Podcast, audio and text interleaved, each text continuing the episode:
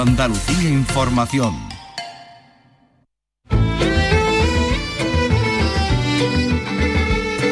En RAI, Andalucía es cultura. Con Vicky Román. Buenas tardes, estamos a solo unas horas de la inauguración, de las inauguraciones de varias citas culturales en Andalucía que nos van a tener muy ocupados también de su desarrollo en los próximos días. En lo musical tenemos el comienzo del Festival de Música Antigua de Sevilla, el FEMAS, y nada menos que con el maestro Jordi Sabal en un concierto de música renacentista y barroca. También esta tarde se inaugura en Granada el Festival de Tango, el segundo más antiguo del mundo, que llega ya a su edición número 34. Va a ofrecer 17 espectáculos y como es habitual da comienzo llevando el tango al mismísimo salón de plenos del Ayuntamiento granadino. Y empieza también la Feria del Libro de Tomares en Sevilla, la primera del año en Andalucía y en la que se van a dar cita más de un centenar de escritores a partir del pregón esta tarde. Un pregón a dos voces porque va a correr a cargo del tándem formado por el escritor Juan José Millás y el paleontólogo Juan Luis Arzuaga, que han venido también a presentar su nueva colaboración, el libro La muerte contada por un sapiens a un neandertal, sobre el que vamos a escuchar algunas de esas explicaciones con ambos autores. Y hablando de libros, también nos vamos a ocupar del libro negro de las horas la nueva novela de Eva García Sáenz de Urturi, que tras su premiada Quitania, con la que obtuvo el planeta, vuelve a los personajes y a los ambientes de su trilogía de la Ciudad Blanca, con este nuevo thriller del que vamos a conversar también con ella.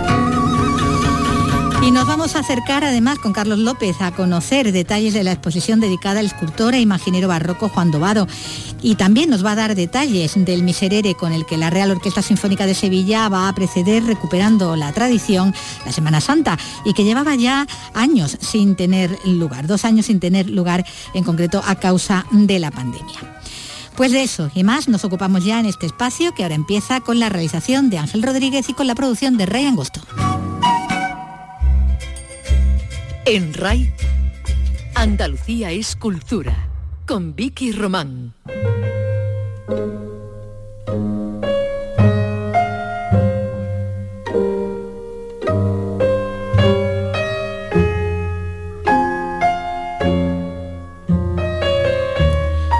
Como hemos dicho, esta noche comienza ya la edición número 39 del Festival de Música Antigua de Sevilla, el FEMAS.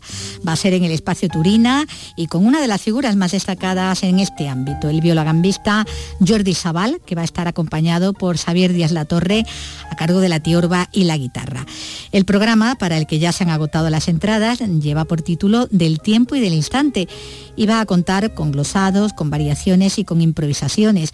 Todo un viaje a la raíz del arte musical renacentista barroco con canarios o con guarachas como punto de partida para sus improvisaciones, con piezas de Gaspar Sanz, de Marín Maré y de Johann Sebastian Bach, entre otros. Así sonaba Sabal con Díaz La Torre hace solo unas horas en ese mismo escenario, atendiendo a nuestros compañeros de la televisión eh, en un adelanto del concierto.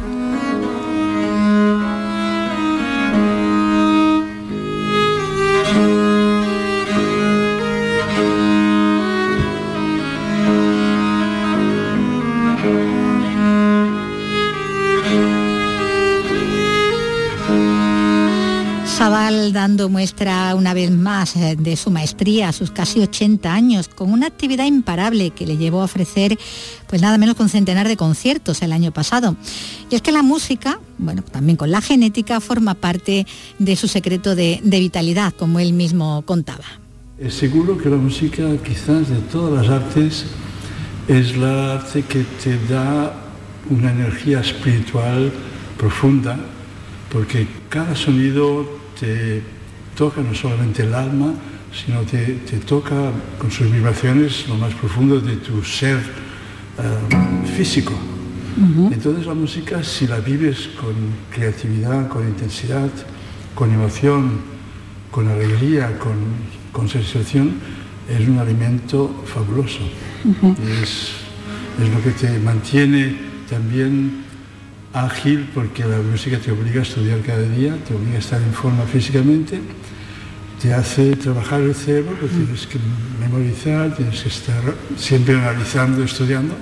Por tanto, es, es una, una base de, de- para estar en forma fa- fabulosa. Bueno, esta edición del Festival de Música Antigua de Sevilla se suma a las celebraciones que conmemoran el 800 aniversario de Alfonso X el Sabio y lleva esta figura como línea central de todo su programa musical, incluidas las conferencias que se van a desarrollar como antesala de algunos conciertos bajo el título La Escucha Comprometida. Esta edición ofrece 23 conciertos en espacios singulares como el Real Alcázar, la Iglesia de San Luis de los Franceses, el Teatro de la Maestranza, el, Espacio Turina, donde estábamos escuchando a Jordi Sabal, y el Teatro Alameda. Y además promueve la iniciativa FEMAS en las calles, que programa seis intervenciones musicales para acercar la música histórica también a los diferentes distritos de la ciudad.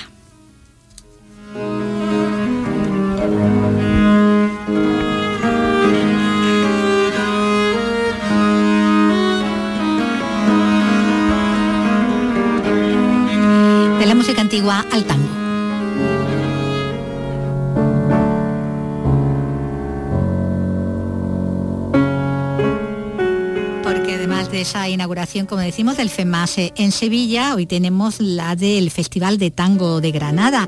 Son ya 34 ediciones las de este festival, lo que le convierte en el segundo más antiguo del mundo.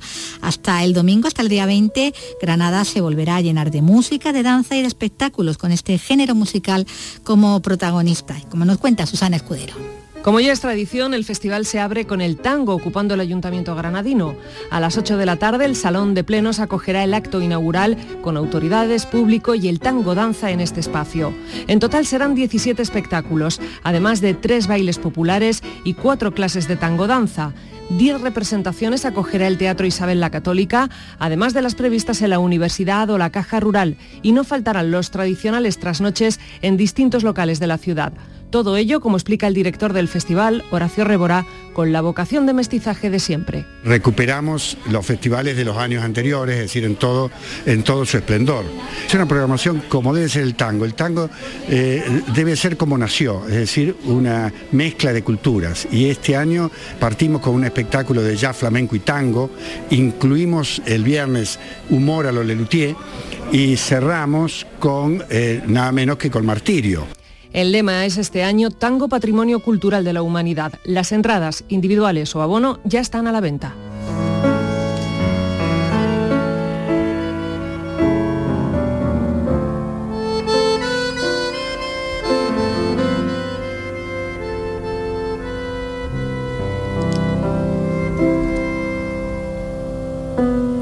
Y cambiamos de música porque tenemos que hablar del Miserere de Eslava.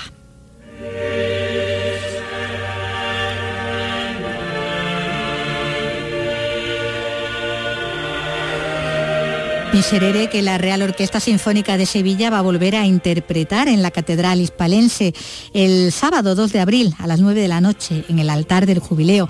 La Real Orquesta Sinfónica de Sevilla se reencuentra así con esta obra tradicional de la cuaresma después de 11 años.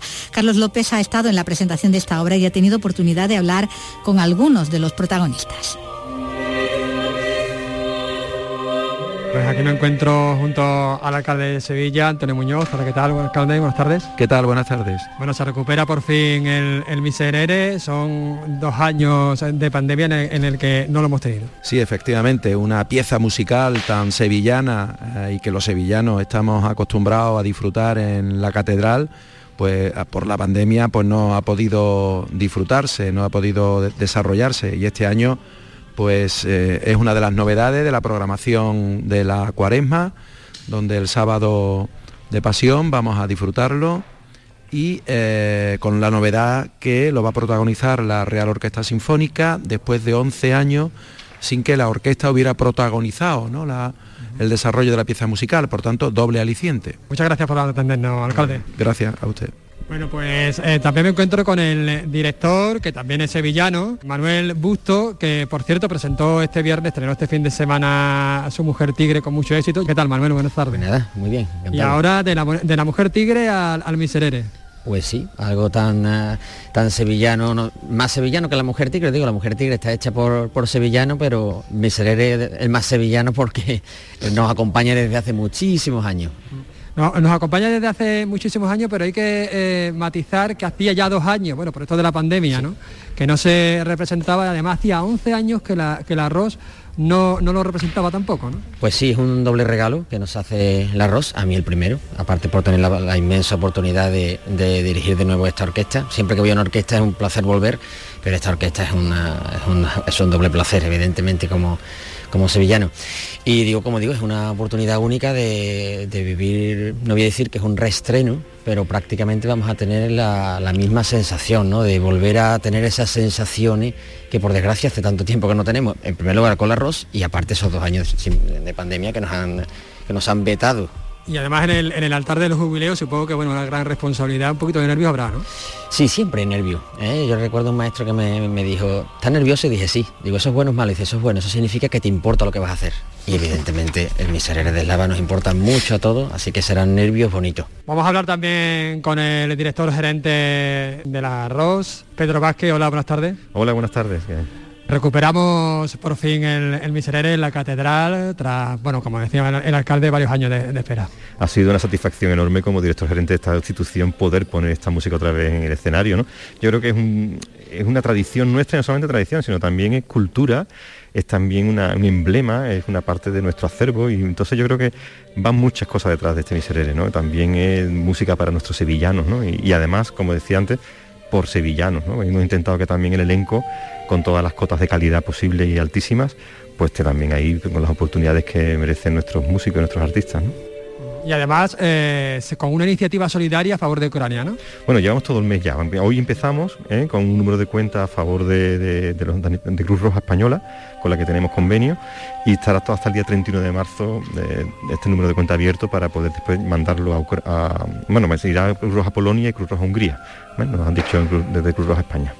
Muchas gracias por atendernos. Nada, muchísimas, un placer. Hemos mencionado también bueno, el apoyo de, las instituciones, también de, la Junta de Andalucía. Estoy con Pía Alcón, que es la responsable de Cultura. Hola, ¿qué tal, Pía? Hola, ¿qué tal? Buenas tardes y gracias por, bueno, por estar aquí presente en esta presentación del, del Miserere. También la Junta de Andalucía no podía faltar tampoco a esta cita. No podemos faltar a esta cita tan importantísima para el preámbulo de la Semana Santa de Sevilla, que este año será un placer con todo el público y los pasos en la calle. Y también, perdona, quiero animar, como ha dicho ahora el director gerente, que todo el que pueda hacer una aportación eh, a la Cruz Roja para ayudar bueno, a, todas las personas que están huyendo de, Ucrania, pues de verdad que cada uno con lo que pueda, desde un euro hasta, hasta el infinito. Muchas gracias. Bueno, Pedro, vamos a, recordar que, bueno, ya estamos puestas la, la venta de las entradas, hay que darse prisa porque se agotan. Rapidísimo, rapidísimo, en la página web de la ROS, ¿eh? rosevilla.es, o aquí directamente en, la calle Temprado por las mañanas tenemos un punto de atención al cliente y a, todos los abonados, a quien quiera, pues puede también recoger aquí su entrada a unos precios además popularísimos. Hemos intentado que eso, que acerquemos la música a todas aquellas personas que quieren ir a la catedral, disfrutar de ese aroma de la catedral, de ese sonido de la catedral, con los colores de la catedral, que yo creo que el color del anochecer en la catedral es maravilloso, y poner unos precios pues desde los 10 euros hasta los 20 euros, que es un precio máximo. Pues ya tenemos plan para el próximo 2 de, abril a las 9 de la noche. No hay que perderse el miserere. Muchas gracias. Muchísimas gracias y nos perdamos. En RAI, Andalucía es cultura. Con Vicky Román. De lunes a viernes a las 4 de la tarde tienes una cita con el flamenco. Los conciertos y festivales, los recitales, los homenajes, las citas imprescindibles de este arte genuino de nuestra tierra. La mejor selección de nuestra fonoteca. Portal Flamenco. De lunes a viernes, desde las 4 de la tarde, con Manuel Curao. RAI, Radio Andalucía Información. En RAI, Andalucía es cultura.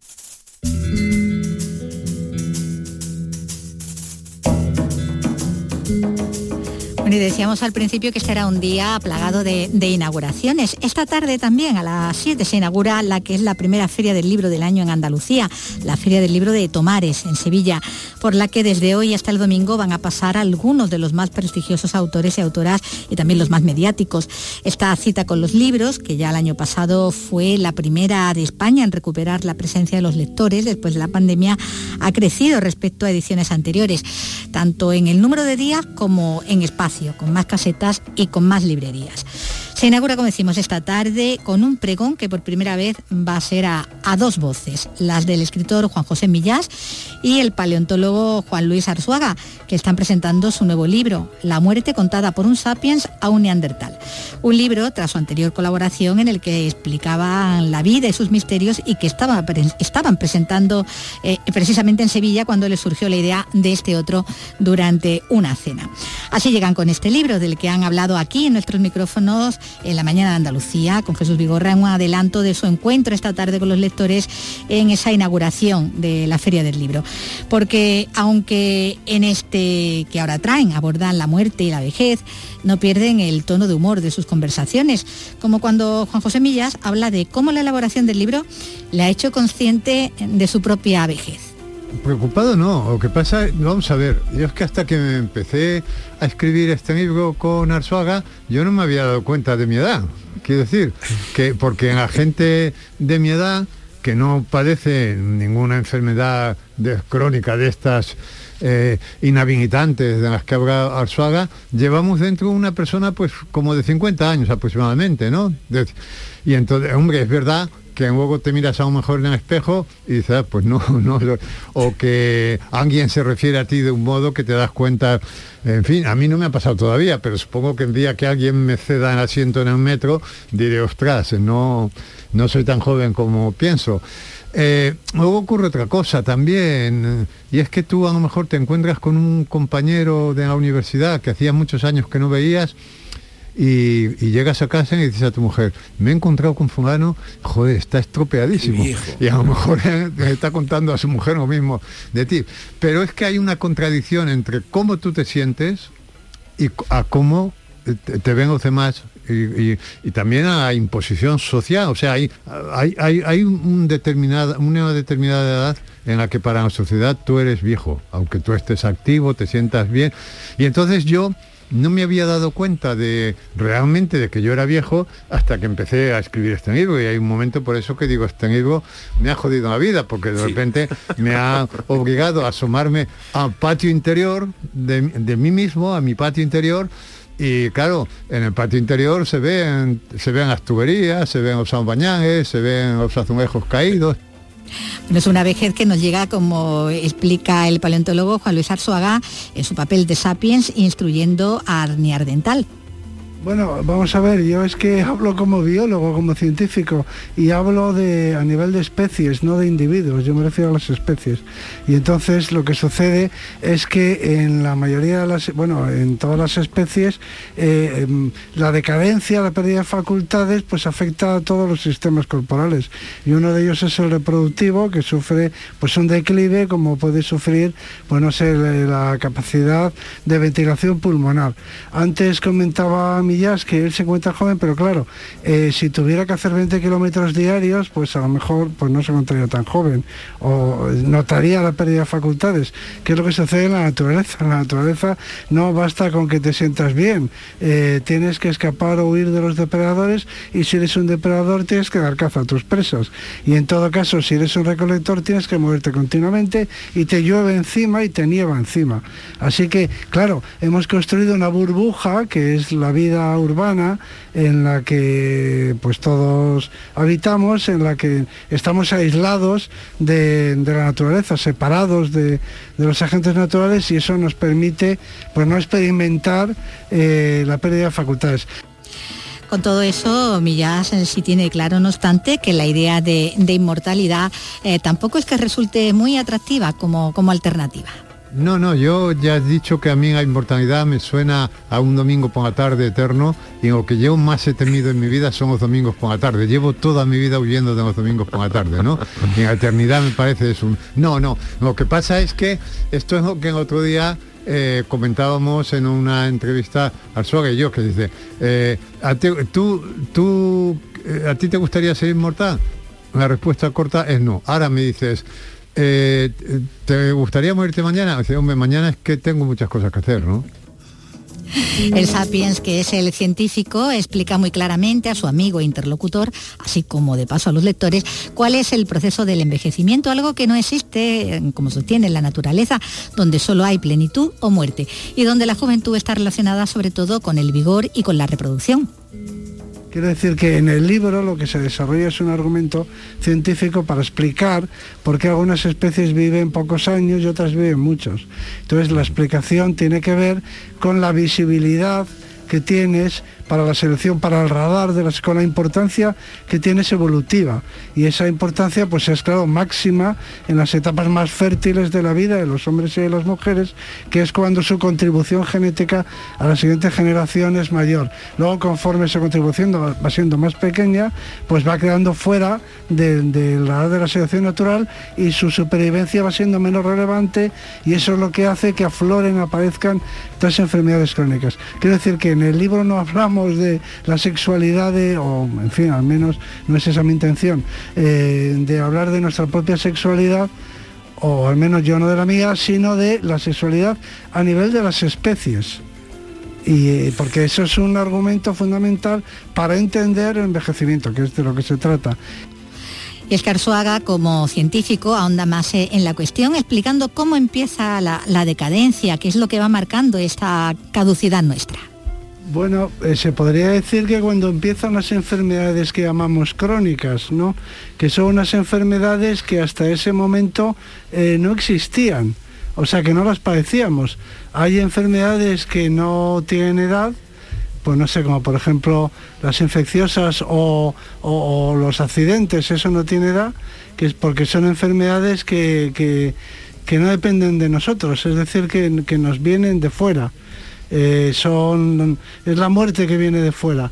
Eh, y luego a partir, pero de dentro no viene ningún problema. Todo va bien, todo nos parece que va bien, todo funciona perfectamente y a partir de cierta edad, que empieza en la década de los 50, luego en la década de los 60 se va ya notando más, pero sobre todo tiene su incidencia aumenta mucho en la de los 70 y en adelante en las siguientes décadas, que son enfermedades que, que aparecen de dentro a fuera, es decir, que, se desarrollan sin que haya ninguna causa externa.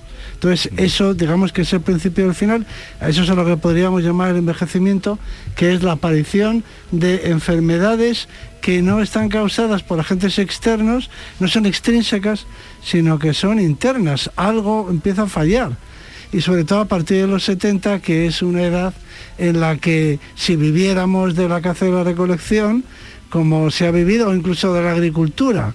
Eh, en época romana o en época medieval, pues directamente ya no estaríamos vivos y por lo tanto son enfermedades que aparecen una vez que eh, se ha podríamos decir que eh, ha pasado ya la fecha de caducidad, la garantía.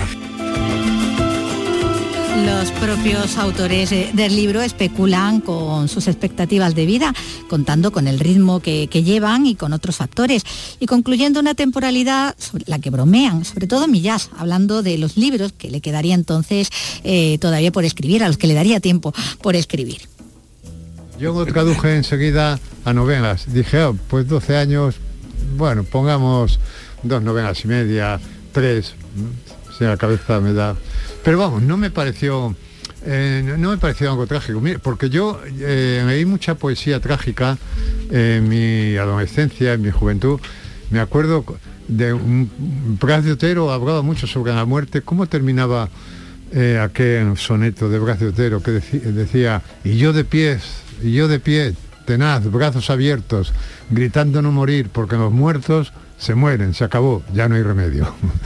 Mm. Esto, y ahora ahora era estos poemas tan, tan desgarradores me, eh, me produce eh, cierta gracia porque eh, a medida que te haces mayor, la muerte se va convirtiendo en una cuestión de orden administrativo, ¿no? Pues algo que, tienes que resolver y ya está. No es nada dramático. a mí me parece asombroso que algo que ocurre todos los días y que lleva ocurriendo todos los días desde hace millones de años todavía nos siga sorprendiendo y que además hayamos montado sobre este asunto tan banal ¿eh? Eh, esa carga Y es que a pesar del tema que trata, no dejan de lado el humor, pensando ya en una nueva colaboración para explicarnos otro asunto en no mucho tiempo. De momento, antes de que se haga realidad, están con este que les trae a la Feria del Libro de Tomares, donde esta tarde, eh, como decíamos, van a dar el pregón inaugural, dando comienzo así a estos seis días de fiesta alrededor del libro, en los que van a estar también por allí firmando ejemplares y presentando obras autores como Eduardo Mendoza, Javier Cercas o Antonio Muñoz Molina, que se va a encargar de la clausura, y otros muchos también de libros muy vendidos, como es el caso, eh, por ejemplo, los últimos ganadores del planeta, de Carmen Mola.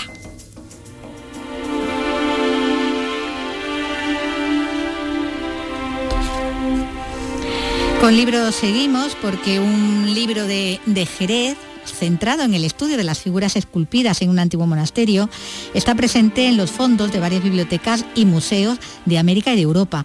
Un libro publicado en 2020 por la editorial local Peripecias eh, y a su autor le ha llamado la atención el, el interés que han mostrado estas instituciones eh, por él mismo. Tiene los datos sobre esta publicación, sobre este libro que tanto eh, gusta, como vemos eh, en América y en Europa, Juan Carlos Rodríguez. El libro analiza el significado de las imágenes esculpidas en las ménsulas y capiteles de los claustros de Santo Domingo, ahora propiedad del ayuntamiento. Son imágenes alegóricas en las que por medio de animales hacen alusión a los pecados cometidos por los monjes, como la envidia, la lujuria, el orgullo o la habilidad. Y es que en el siglo XV los monjes llevaban una vida disoluta, poco ejemplar. Incluso vivían con sus amantes. Su autor, el doctor en Historia del Arte Antonio Aguado, pone este ejemplo. En Jerez, en los distintos conventos, el cabildo libra de pagar impuestos a las barraganas de los frailes que viven con ellos. Evidentemente que las costumbres son muy relajadas. Imágenes con las que los priores querían recordar a los religiosos su vida pecadora. Pues bien, el libro se puede consultar en las bibliotecas de universidades como la de Columbia Nueva York o la de Heidelberg en Alemania o el Instituto de Historia del Arte de París o el de Múnich. Este libro pues, debe haber suscitado en estas bibliotecas un especial interés. Nosotros lo publicamos, lo mandamos a Dialnet y son las distintas bibliotecas las que lo piden o se hacen con él. También tienen un ejemplar algunos museos como el Fritz de Nueva York o el de Berlín. Bueno, un libro de Jerez que ha llegado hasta todos esos lugares, ¿no? Como nos contaban desde allí. Decíamos que empiezan las ferias del libro, con la de Tomares en Sevilla, donde van a estar eh, pues muy presentes todas esas novedades editoriales, como la que ahora nos va a ocupar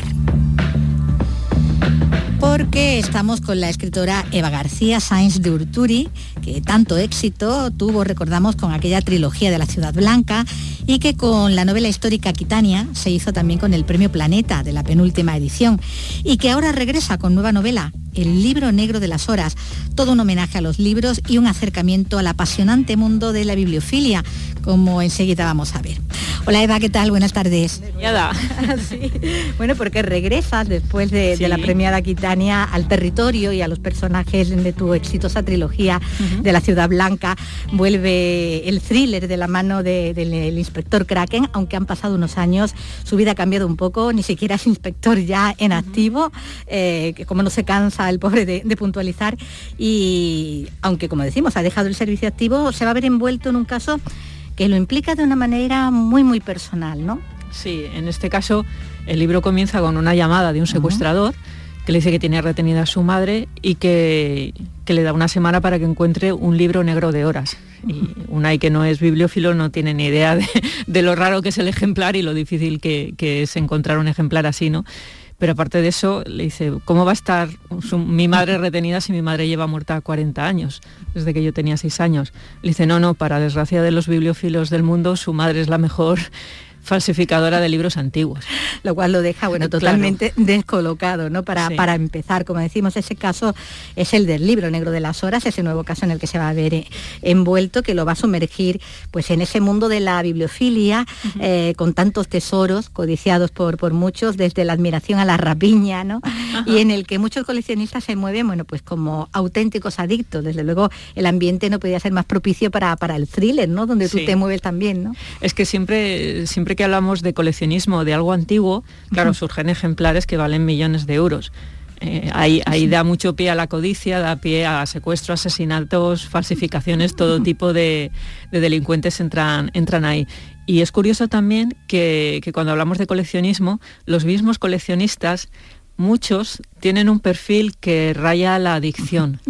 Y cuando alguien es adicto a algo, pues, pues vendería a su madre. Y mucha, muchos libreros y libreras de viejo me comentaban cuando me estaba documentando que había gente pues, que había pedido había pedido un, eh, sus préstamos al banco uno tras otro y tal en cuanto aparecía un ejemplar codiciado, es decir, que, bueno, perdían un poco esa, esa relación con la, con la realidad. sí, sí, se le iba totalmente la cabeza ¿no? Con, este tema, bueno, donde también como en el mundo de, bueno, del arte, ¿no?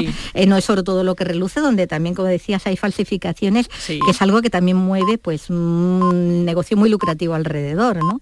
Exactamente, todo lo que sean las subastas, por ejemplo, hay que tener mucho cuidado, ¿no? Porque las subastas se vende lo que se vende y las casas de subastas no se hacen cargo si eso es una falsificación. En cambio, los libreros de viejo, si luego se demuestra que es una falsificación, tienen que devolverte el dinero, porque están adheridos a la, como cuento en la novela, a la, a la liga de libreros de anticuarios. es decir, es, un mundo muy peculiar, muy particular. Bueno, aquí vamos a, conocer mm, casos y situaciones reales, desde luego, muy, muy, muy llamativas, ¿no? Y, eh, porque te has documentado muchísimo, ¿no? Para, para, esta novela, como siempre, porque todas tus novelas, tus thriller tienen una base histórica muy, muy importante, eh, pero en este caso decía, bueno, situaciones tan llamativas eh, como hablando de esa eh, forma en que se pierde la cabeza por esa codicia, por ese muchas veces de, de, ser los propietarios de algo que ni siquiera van a compartir con otros, que lo van a tener oculto para su visión exclusiva. Era, era, curioso, había dentro de los bibliófilos están los criptófilos que son los que obtienen un ejemplar y luego no lo enseñan a nadie, ni siquiera a sus otros compañeros bibliófilos que siempre para ellos eh, son, son competencia, entonces ni siquiera dicen que lo, han, que lo han adquirido, ni a la propia familia, es decir, ese libro se queda muy, muy oculto, ¿no? Y muchas veces se le pierde la pista, que es lo malo, ¿no? Que las, siempre se dice dentro del mundo de la bibliofilia que una, que una biblioteca de bibliófilo solo aguanta una generación. Es muy raro que los hijos o las hijas eh, hereden la pasión. Entonces siempre después eh, en las herencias se parten por lotes. Es decir, todas las bibliotecas de bibliófilo acaban siendo desmembradas. ¿no? Y, es curioso porque en muchos de esos libros, eh, si, el, si el bibliófilo no ha contado que lo ha adquirido, muchas veces se pierden y es una auténtica pena. Se van perdiendo ejemplares únicos. ¿Dónde va a parar? Bueno, está eso, esa, esa diferencia ¿no? entre el que lo codicia para su, placer personal y el que lo que lo disfruta es contando que lo tiene, ¿no? Exhibiéndolo, ¿no? sí, esa parte narcisista del exhibicionismo, del ego, sí, hay de los dos. Sí, y estaba el caso ese que decía curioso de aquel que había comprado un autógrafo de, María Antonieta, y cuando aparece otro... Lo quema, sí, ese fue un caso real que leí en uno de los libros que, estuve estudiando de bibliofilia, que fue un poco mi bautismo de bibliofilia, y contaba que el caso de un bibliófilo francés del siglo XIX, que en una subasta adquirió lo que dijeron que era una carta que mm. tenía la eh, firma, de, María Antonieta, ¿no? y que era la, única carta que quedaba con una firma auténtica de María Antonieta. La adquirió por una cantidad considerable y bueno, como, como tal se le quedó con ella. Pero tiempo más tarde, en otra subasta, en Francia volvió a salir un trozo de papel con la firma manuscrita de María Antonieta. Él también la adquirió por una cantidad considerable y el, pobre cuando lo cotejó se dio cuenta de que no, de que eran diferentes letras y que no pertenecían a la misma persona. Es decir, una de las dos eran falsas, pero ¿cuál de ellas era falsa? No tenía con qué comparar. Entonces él prefirió tirar una de las dos al fuego y quedarse con la única firma que había de María Antonieta. Fuese falsa o no. Eso es lo impresionante. Ellos prefieren quedarse con un unicum, siempre, sea falso o no. Eso a mí me, impresionó mucho aquella. Bueno, pues todos esos detalles, esas curiosidades están aquí también en esta historia, donde siguiendo su investigación, la investigación de Kraken, vamos a recorrer eh, con él y con su relato en primera persona, ¿no?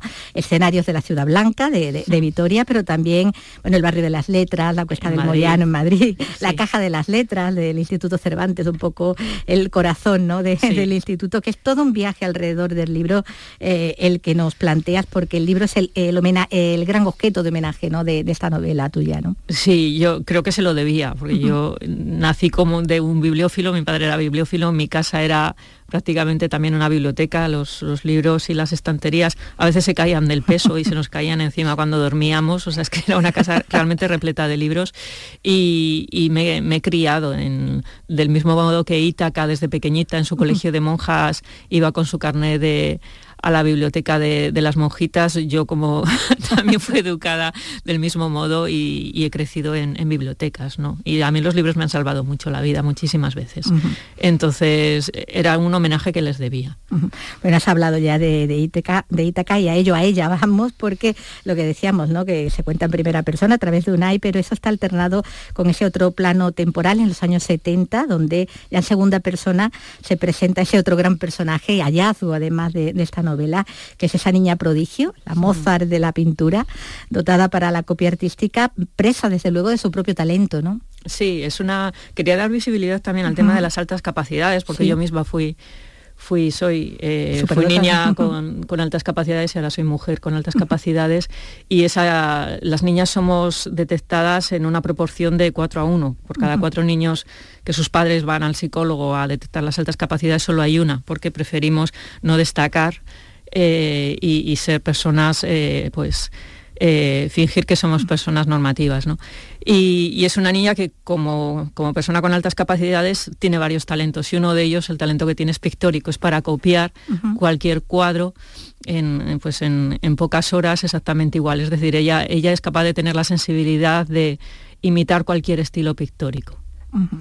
Bueno, pues para, esta aventura de regreso de tu personaje estrella, ¿no? Te inspiró de nuevo tu ciudad, Vitoria, y en concreto eh, dices que una, una, visita al Museo de, Naipes, a la fábrica no era Heracles Fournet, no es la que como, como la conocemos, pero bueno, con otros dueños anteriores, ¿no? Y va a tener mucho protagonismo, quiero decir, aquí en la trama, ¿no? Sí, allí en, Vitoria, en el Casco Viejo, hay un, hay un museo muy curioso, se llama Vivat, que nos que vi es uno y, eh, bueno, vi significa dos y Vivat significa uno. Y es dos museos en uno. Está dentro del mismo museo está el Museo de Naipes y el, Museo de Arqueología. Y en el Museo de Naipes pues está toda, toda una colección, la colección más importante del mundo, de todas las barajas del mundo. Es impresionante y un montón de planchas. Y cuando estuve visitándolo, eh, leí la historia de las naiperas y todo eh, cómo funcionaba en Vitoria en el siglo XX, pues toda una fábrica que daba de comer a muchísimas, a muchísimas familias. Y, eh, quien lo llevaba, Heraclio Fournier, era un gran bibliófilo. Y de ahí empecé yo a, tirar del hilo de la vida de los grandes bibliófilos de primeros del siglo XX y dije, bueno, pues aquí tengo la familia de los villanos, ya la tengo aquí. la voy a colocar por aquí. Exacto. es un regreso, como decimos, a unos escenarios bien conocidos también por los lectores de la, de la trilogía. No se pierden, desde luego, en esa, en esa victoria eh, que tú dibujas, que esperaban reencontrarse con, sus protagonistas. Mm. Bueno, mm, lo pone en la promoción, ¿no? Más de dos millones de lectores que querían eh, pues más Kraken y que seguro que están encantados con esta vuelta mm, cuando además eh, presentando, está presentando a ese otro personaje femenino tan potente, ¿no? Este, este personaje da, da, mucho juego, ¿no? Y eh, eso es lo que pasa, que el personaje de Kraken me había crecido tanto que, pues eso, había dos millones de personas que ya hay personajes que eso, que se te vuelven como Ícaro, ¿no? Se, ponen ellos solos las alas y, se, te, se, te, acercan al sol. Entonces, claro, la madre de Kraken no podría ser una madre al uso, una madre normal. Eh, quería que fuese también épica, casi un arquetipo como madre y que fuese también como haces grande a una persona, pues haciéndola inalcanzable. Entonces eh, inició un juego del gato y del ratón entre Kraken, que es policía, y su madre, que es talentosa, pero no deja de ser delincuente, es una falsificadora. la ley, Entonces, claro, pones en la tesitura a un niño que ha crecido con esa carencia materna de soy huérfana de madre, y tú le dices con 40 años que no, que su madre está viva. Claro, ¿qué, hace cualquier persona? Pues quiero buscarla, o sea, es como el, sueño de cualquier huérfano, ¿no? Pero a la vez le dices, ya, pero es que es delincuente, es falsificadora. ¿Qué vas a hacer si la encuentras? ¿La vas a entregar? Claro. ¿Sabes? Entonces ese debate interno está presente en toda la novela. Claro, porque tu protagonista, que por tantas peripecias lo has hecho pasar, ¿no? En las tres entregas anteriores que la pasa al pobre de todo, eh, bueno, se hacen breves referencias a, ella, ¿no? Sí, se puede leer perfectamente. Muchos lectores y lectoras me preguntan, dicen, bueno, pero me tengo, ay, es que no me da tiempo, Eva, me, tengo que leer las tres anteriores. Eh, eh, no, no es necesario. O sea, puedes empezar leyendo el libro de negro de las horas, es autoconclusiva, se entiende perfectamente todos los personajes, todo su entorno y demás. Que luego vas a querer leerte la trilogía de la, de, la Ciudad Blanca, ojalá y, así lo espero, ¿no? o vienes de allí, pues mejor para ti, claro. Claro, como decimos, se hacen breves referencias a, esos casos anteriores. Eh, de hecho, él no puede escapar de aquella fama no buscada, ¿no? Porque la verdad es que todo el mundo lo reconoce. Eh, pero como decimos, después de haber pasado por todas estas peripecias, sí que es verdad que aquí es donde ve su vida tambalearse como nunca, ¿no? Porque pierde las certezas, ¿no? Exactamente. Él, confía en, que sus abuelos lo han criado siendo huérfano de madre y de padre y, tiene una familia muy pequeñita, que es su hermano Germán, que tiene acondroplasia, él y, su abuelo. Es decir, a mí siempre me fascinó el hecho de que tres hombres adultos, uno que tiene casi 100 años y dos de 40 años, eh, se cuiden de esa manera tan tierna los unos de los otros. Esos tres es un triángulo familiar precioso. Pero esto rompe todo, rompe todas las confianzas. Porque dice, abuelo, nos has mentido. O sea, mamá está viva. ¿Sabes? Entonces, eh, esto le mete a Kraken, digamos que le dinamita un poco todas las certezas vitales. Bueno, pues con esas preocupaciones encima va a tener que avanzar eh, en un caso contra reloj, además, porque siete días. tiene un tiempo ahí marcado exactamente para salvar a quien podría ser su madre, resolver esos crímenes, además de la pareja de libreros que abre la trama, eh, uno en Vitoria, otro en, Madrid. con un modus operandi tomado incluso de la realidad, aunque resulte novelesco, ¿no? Sí, sí, sí. y bueno, porque aquí, como, como contamos, y sin querer adelantar más, porque hay que meterse en el libro y no se puede desvelar mucho más. Eh, tenemos, como decimos, secuestros, crímenes, robos, falsificaciones, eh, en ese, todo alrededor de ese libro negro de, las horas, al tiempo que bueno, que se conocen los entresijos del mundo de la bibliofilia desde la antigüedad, con muchos casos aquí documentados hasta, bueno, hasta la actualidad, como el hecho de que se eh, pudieran vender o malvender valiosas bibliotecas, herencias de la COVID. Hablaba antes de la de cómo los herederos muchas veces ellos no se quedan, pero y el tema de la COVID ha habido... Pues sí, sí que, sí que me comentaban que, claro, el bibliófilo aquí en, España, la horquilla de edad es 80, 90 años. Los primeros claro, en la primera ola fueron precisamente quienes murieron. Entonces es cierto que hay muchas bibliotecas que han quedado huérfanas, es decir, todos esos bibliófilos que murieron ahora esas bibliotecas, las viudas o sus herederos, las quieren eh, vender al mercado. Entonces, hay preocupación dentro del gremio de las libreras y libreros de viejo porque cuando salen muchos ejemplares al mercado, pongamos, pongamos que una biblioteca de bibliófilo son entre 2.000 las pequeñitas, a 20.000 ejemplares. El mercado español no puede absorber 20.000 ejemplares, porque te viene alguien especializado en tauromaquia y te dice, ya es que mm, no me estás vendiendo un ejemplar único, es que ha salido el de este bibliófilo y, estaba especializado en, tauromaquia, entonces te voy a pagar menos. Entonces se carga el mercado. Esto ya ha pasado en Francia alguna vez que ha salido pues de algún bibliófilo que tiene, por ejemplo, 400.000 ejemplares y ha roto el mercado en Francia. Entonces, aquí hay cierta preocupación, ¿no? También, bueno, pues como decimos, está, eh, hay una inversión, como decimos, en este, en este mundo tan, tan apasionante, bueno, pues desde siempre y hasta, hasta ahora mismo, ¿no? Y, en el que, bueno, habrás disfrutado muchísimo al sumergirte, ¿no? Mientras estabas preparando esta novela. Bueno, con esta aventura bibliófila, Kraken ha vuelto. ¿Vamos a seguir viéndolo? ¿Lo vas a dejar mucho rato por ahí otra vez? pues nunca, ya sabes, ya sabes cómo funciona el mundo editorial. Cuando son, en mi caso, tengo el privilegio de ya ser una, autora, pues eso, eh, bestseller, digamos, o, una autora que, sabemos que, tiene dos millones de lectores detrás y, bueno, siempre el mundo editorial no nos deja decir lo que vamos a hacer en el futuro. Bueno, lo importante es que ha vuelto. Lo importante es, lo, importante es el presente, ¿no? Y que parece que tenías ganas de hacerlo por sí, sí, literal. que se te ve ilusionada. Bueno, pues muchísimas gracias, Eva.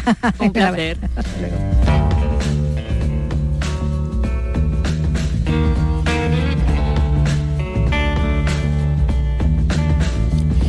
Un thriller con el mundo literario y editorial, ¿no? Por, por detrás como, como fondo.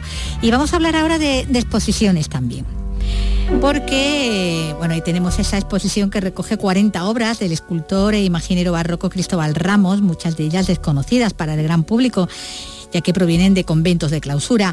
Esa muestra va a estar abierta hasta que termine la Semana Santa en la Fundación mm, Cajasol de Sevilla como parte de su programación de Cuaresma. Carlos López también ha tenido oportunidad eh, de charlar con el comisario de esta muestra, con Juan Dobado. Vamos a, a escucharlo.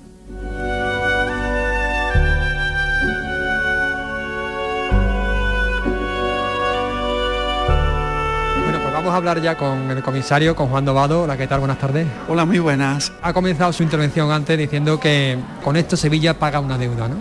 Sí, yo pienso que además creo que no nos equivocamos. Nunca se había hecho una exposición homenaje a este escultor que vive prácticamente casi todo el siglo XVIII, 1725 al 99. Es maestro de Astorga, es miembro también de la academia, bueno, es un personaje muy importante en su momento histórico. Y pensamos que tal vez, siendo a la vez muy popular para muchas personas que conocen su obra en capillas, conventos, en monasterios, parroquias, ¿no? Sin embargo, luego parece como que se había quedado en un segundo plano. No sabemos si porque Sevilla tiene sobreabundancia de muy buenas firmas en el 18, Duque Cornejo, Montes de Oca, que sí, Ita y Castillo, bueno, mucha gente muy buena, ¿no? Caetano da Costa, todos, ¿no? No sabemos es que hay mucho o porque también luego su obra considerada como en barro, obras de pequeño tamaño, de tipo conventual o para, para lo mejor, mm, pues tal vez sea eso que le hiciera que en su momento se quedara como un poquito en segundo plano, cosa que en su época no fue así, porque hermandades tan potentes como las aguas, que precisamente origen de la exposición, o el silencio le encargan sus titulares dolorosas principales, ¿no? O hermandades de gloria como la Reina de los Santos, el Rosario del Salvador, otra, que le encargan sus imágenes, o el Rosario de la Magdalena, ¿no? Es decir, que tuvo que tener en su época también su cierta fama, ¿no? Pero parece que luego, a la hora de la historiografía del arte, pues algo quedó como que el hombre se ha quedado en un segundo plano, ¿no? Así que ya la deuda está pagada ya hoy. Que además que hay obras por toda, por toda la provincia. Pero su producción es altísima porque habría que seguir mirando conventos de clausura, pero ahora ya sabemos que se han, bueno, de hecho se han ido publicando dolorosas suyas en La Rioja varias, es decir, no solo en Andalucía, yo he encontrado varios niños ya en Toledo.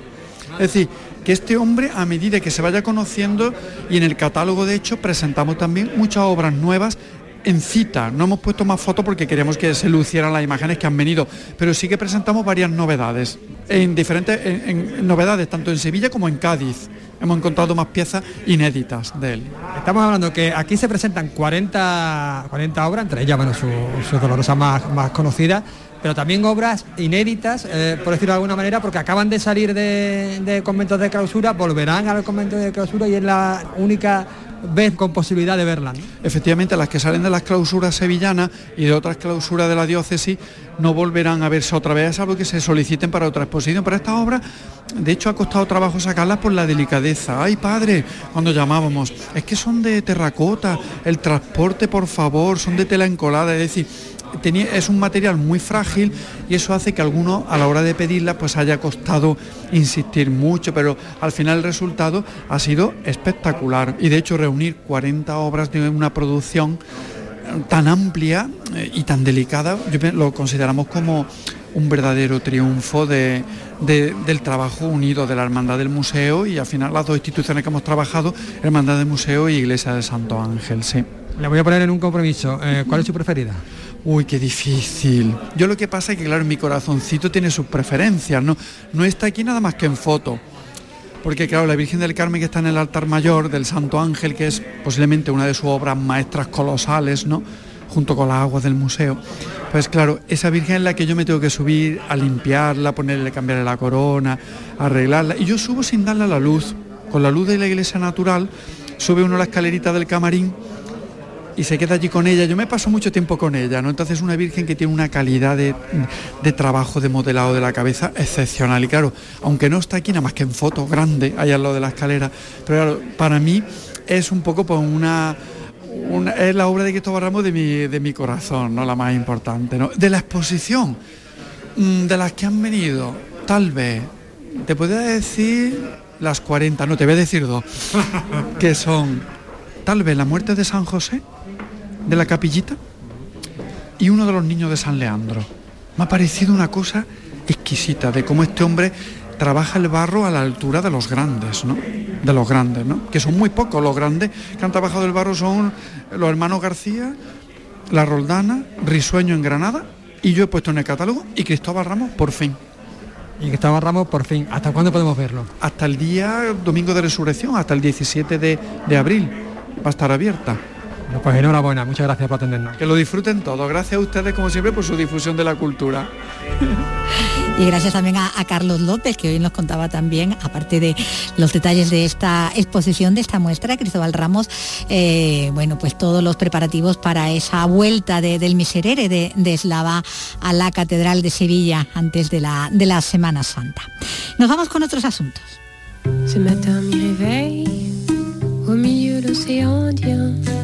encore moins l'été.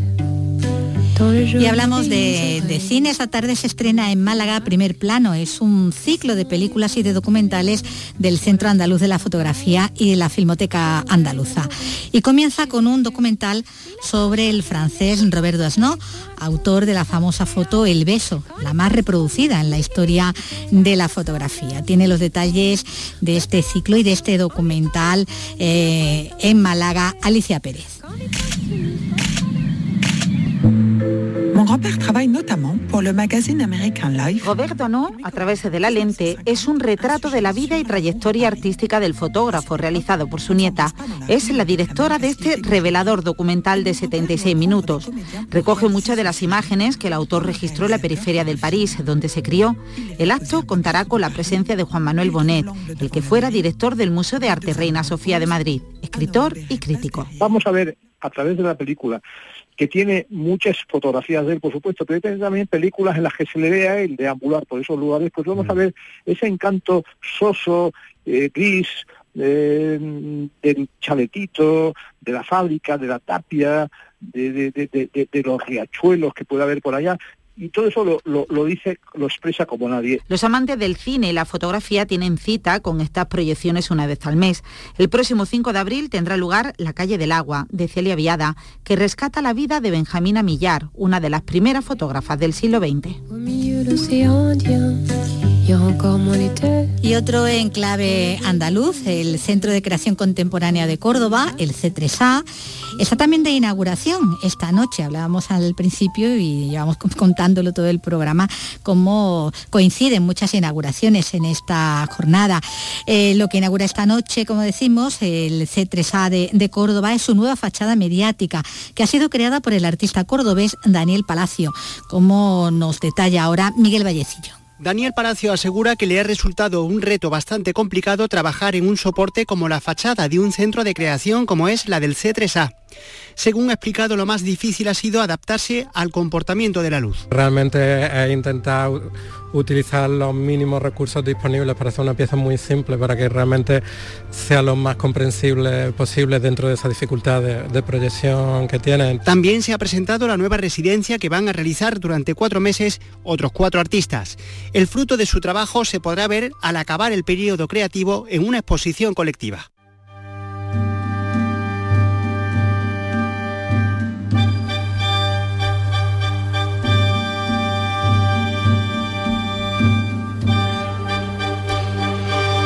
Y nos vamos acercando ya al final, pero no queríamos despedirnos sin recordar eh, qué día estamos. ¿Sabéis qué día es hoy, no? 15 de marzo. Bueno, los idus de marzo se celebran en latín idus marti o idus martiae en el calendario romano que correspondían a los días 15 del mes de, de Martius, de marzo. Los idus eran unos días de buenos augurios que tenían lugar pues los días 15 de marzo, de, mayo, de julio, de octubre y los días 13 del resto de, los meses del año. Pero si por algo conocemos, y bueno, se ha hecho popular los días de marzo, eso es sin duda por la muerte de Julio César. qué esperáis? ¡Ahora! ¡Ahora! ¡Ahora! ¡Ahora!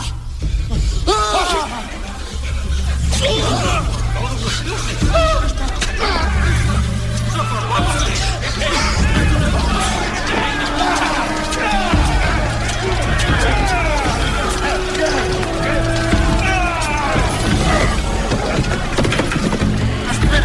día como hoy, en el año 44 a.C., el Senado apuñaló a Julio César 23 veces por la espalda, dando fin así a la República Romana e inaugurando la República Imperial. El César habría sido advertido del peligro, pero había desestimado la advertencia. Según el escritor griego Plutarco, un vidente le habría advertido del grave peligro que le amenazaba en los idus de marzo, justo cuando iba al Senado.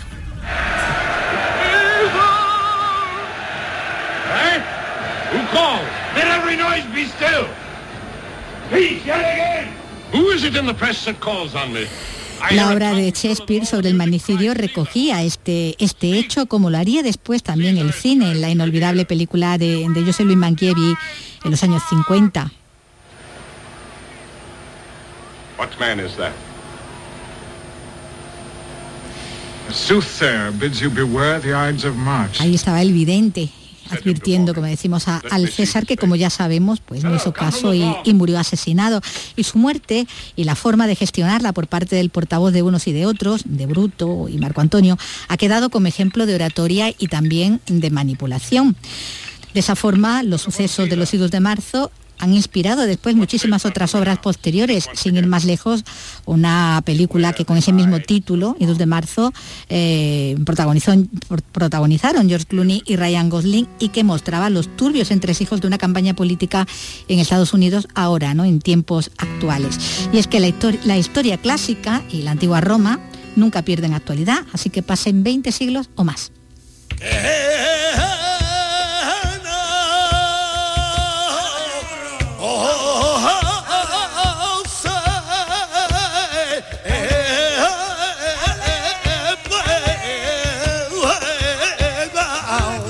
Hablamos ahora de flamenco porque la Delegación de Cultura del Ayuntamiento de Córdoba vuelve a apelar a los grandes nombres del flamenco en una nueva edición de su ciclo Maestrías. Tiene los detalles José Antonio Luque en Córdoba. De nuevo será los miércoles, en este caso del 16 de marzo al 6 de abril, cuando la Posada del Potro, sede del Centro Flamenco Fosforito, acoja en Córdoba un ciclo dedicado a figuras consagradas del flamenco, dialogando con un experto para transmitir su experiencia a los jóvenes. Marían Aguilar es la teniente de alcalde de Cultura. Nosotros creemos que en Córdoba hay mucha afición y mucho talento eh, en el mundo y en el área de, en el sector del flamenco y creemos muy importante esa transmisión y esa difusión del conocimiento de, de los grandes hacia los noveles que van iniciando su, su camino, ¿no? que también vean esa, esa motivación, que tengan ese aprendizaje. Este año vienen artistas de la talla de Farruquito, Paco Cepero, Enrique el Extremeño y el flamencólogo Faustino Núñez.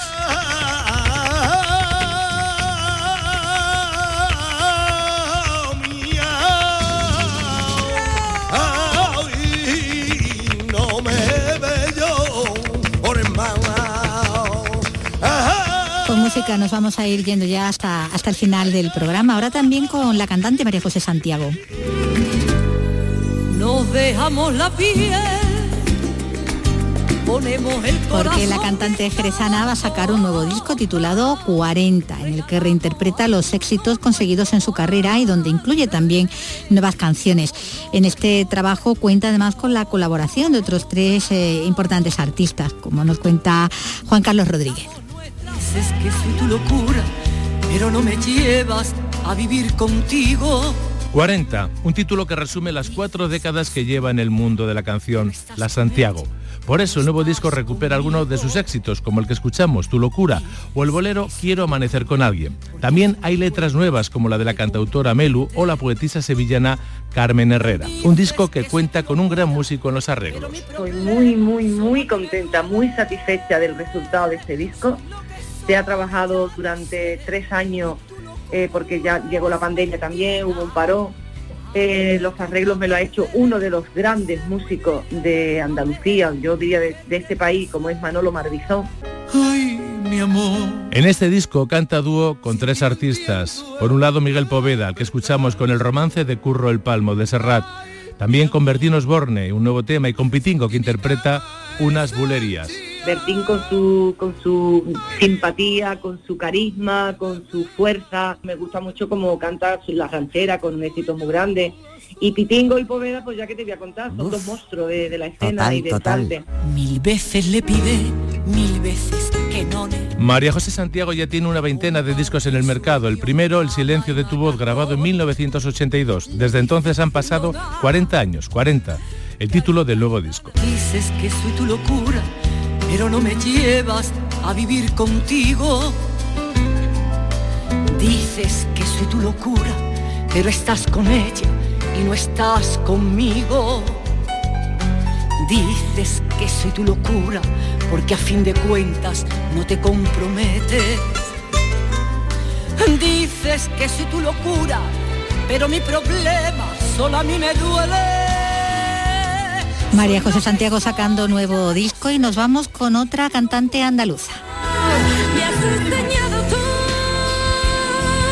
Con María Lucía Sánchez Benítez, la madrileña conocida artísticamente como Malú, que hoy cumple 40 años, cantante, compositora intérprete, eh, que ha vendido más de 2 millones y medio de discos a lo largo de su carrera, no tan larga como la de María Santiago, que como decíamos está celebrando pues, sus 40 años de carrera. Eh, Malú los que cumple son 40, 40 años de vida y con ella nos vamos a despedir por hoy. Volvemos ya mañana.